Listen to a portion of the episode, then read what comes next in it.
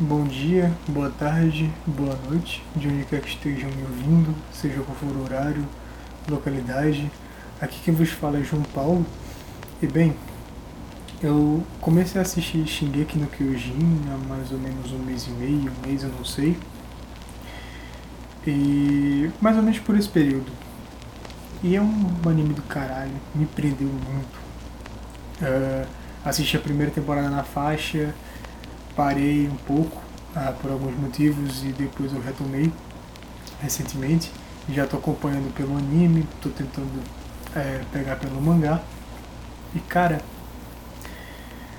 é, e um questionamento que, tava, que surgiu comigo enquanto eu estava assistindo e que me bateu a ideia agora, e são exatas 1h20 da manhã ah, para gravar esse podcast foi uma questão que provavelmente só eu me importei, ou só eu me importei o suficiente para gravar alguma coisa sobre, que é a questão linguística em Shingeki no Kyojin, mais especificamente no que tange a dialetos e sotaques, porque é uma questão curiosa se analisar, é, principalmente na questão de isolamento geográfico e como isso teoricamente afetaria uh, aquela questão linguística, né? Para começar por base, eu vou dizer aqui que tem spoilers. Eu já devo ter dado aqui algum spoiler, não sei, mas vai ter spoilers. Então, para você que está ainda assistindo, está ali no meio, tem spoilers reveladores que não seriam muito interessantes para você é, ouvir, né? Se você está interessado. Para se não, foda-se, ok, tudo bem. Para começar, é, você vê que aquele mundo ali eles têm uma língua própria, né? É, Marley, Eldia e os, os eldianos insulares ali, que são os da Ilha de Paradis, eles têm uma língua própria, você vê que eles têm um alfabetinho ali e tal, que sugere que seja uma língua própria. E essa língua, ela evoluiria diferente nos dois lugares, né? Tanto na, na Marley, né, que é ali pessoal de Elde continental, quanto na Ilha de Paradis, principalmente pelas questões geográficas e entre alguns fatores que vamos comentar aqui, se eu lembrar. Mas vamos lá. Uh, você tem é, no continente, né? Você tem Marley ali e você tem a cultura deles evoluindo constantemente. E com isso a língua vai evoluindo porque você vai precisar eventualmente criar palavras para aquelas emissões que estão surgindo. Você vai precisar a criar palavras, desenvolver hábitos para aquilo ali, e, consequentemente isso afeta na linguística também, porque a linguística está diretamente relacionada à sociedade e à maneira em que ela se porta. Então, você, em uma sociedade que tem um constante progresso, ela vai ter uma constante variação linguística, muito provavelmente. É pelo menos nesse tempo de evolução. Ah, fora o fato de que ah, é, Marley ela está no continente, então o que sugere que tenham países vizinhos e um intercâmbio de culturas e isso também afeta a língua, né? E a gente pode fazer um paralelo até com o próprio português, já que, ah, por exemplo, o R aspirado da gente do português, esse R de rato, não sei nem bem se é aspirado na verdade, mas enfim, vocês entenderam.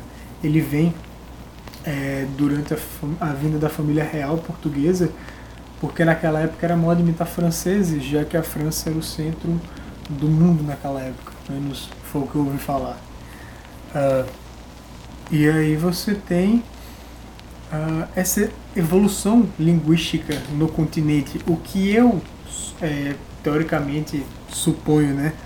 E aí você tem a ilha de Paradis, que é uma ilha que ficou intocada por cento e tantos anos, mais de 100 anos, ah, não só por barreiras geográficas, mas por barreiras fantásticas também, né? já que o, o Reis é, chegou e apagou a memória de geral e tipo, ninguém mais encostava ali né, nas muralhas, então você tem barreiras físicas, você tem barreiras é, você tem barreiras culturais e você tem barreiras é, fantásticas, né? culturais no caso que eu falo de construções humanas e etc. Que não é bem humano na verdade, você vai ver depois no anime ou no mangá, enfim. Mas você tem esse leque de, de possibilidades para fazer com que haja uma convergência de sotaques, assim, dialetos e criação de palavras. E o que me faz sugerir que o dialeto daquela língua, daquele mundo falada na Ilha de Paradis é muito mais arcaico do que o falado no continente. Porque foi uma parada que foi intocada por 100 anos. E sendo algo intocado por 100 anos, é, é muito difícil você não haver uma convergência. Dando próprio exemplos do português, você tem o português da Ilha da Madeira e dos Açores, mas eu acho que é da Madeira em si, que eles ainda falam a gente, sendo que a gente, teoricamente, no português continental, ele é considerado um arcaísmo, é, e ainda que a gente fale muita gente aqui no Brasil também, mas isso é também por esse fato de isolamento, né? Ainda que o Brasil tenha tido contato com várias outras culturas, e isso acrescentou muito no nosso vocabulário, mas a maneira fonética, principalmente, do português brasileiro falar, ela ficou muito mais conservada, entre aspas, no caso a parte fonética, reitero aqui, do que o português de Portugal. E algumas questões como esses arcaísmos, como a gente, também permanecem. E permanecem em uma ilha de Portugal, que está mais perto do continente, mas ainda assim é uma parada mais isolada. E eles têm contato com o continente, mas eles ainda preservam esse traço linguístico. Então, para você ver como o isolamento geográfico ele influencia muito, principalmente o fato, se você acrescentar o fato de que Paradis é totalmente isolada de tudo. Então, aquela língua que veio com o pessoal do Reis, é, é eu não sei, cara, o nome do, do cara agora, enfim. É, permaneceu ali muito provavelmente do jeito que estava. E detalhe, influenciaria até saber qual foi a maior parte da classe que veio. Se foi uma classe mais abastada, se foi uma classe mais baixa, porque isso tudo influencia também na maneira de falar. Se você se você, por exemplo, pegasse todo, é, todos os falantes nativos do, do latim clerical e jogasse numa ilha para se reproduzirem, o idioma daquela ilha seria um latim clerical, enquanto do continente muito provavelmente falado seria um latim vulgar. Seria o latim vulgar, na verdade. Uh, e aí você tem essas questões linguísticas que influenciariam no, no dialeto. E por que, que eu trouxe isso?